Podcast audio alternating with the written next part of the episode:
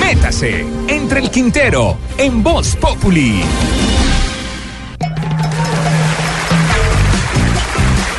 Muchísimas gracias.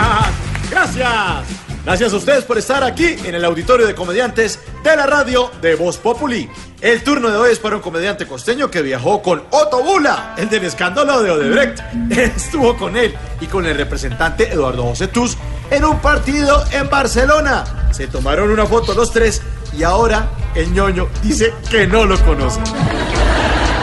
Recibamos entonces con un fuerte aplauso a Bernardo Miguel, el ñoño Elías.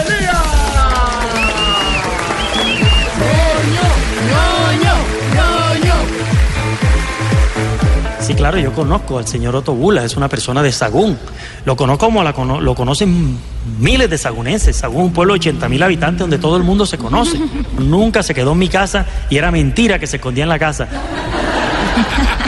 Yo no tengo relación comercial ni con Otto ni con nadie. Yo no puedo hacer negocios ni soy un tipo de negocios.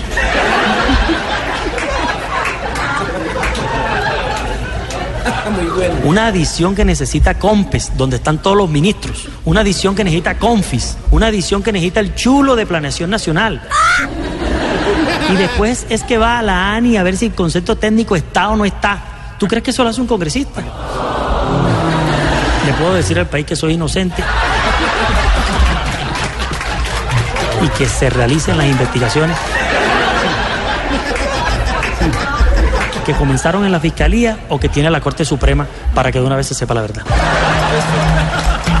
Buenísimo. Es que uno no sabe si llorar de la risa o de la piedra. Y ustedes esperen más adelante más comediantes.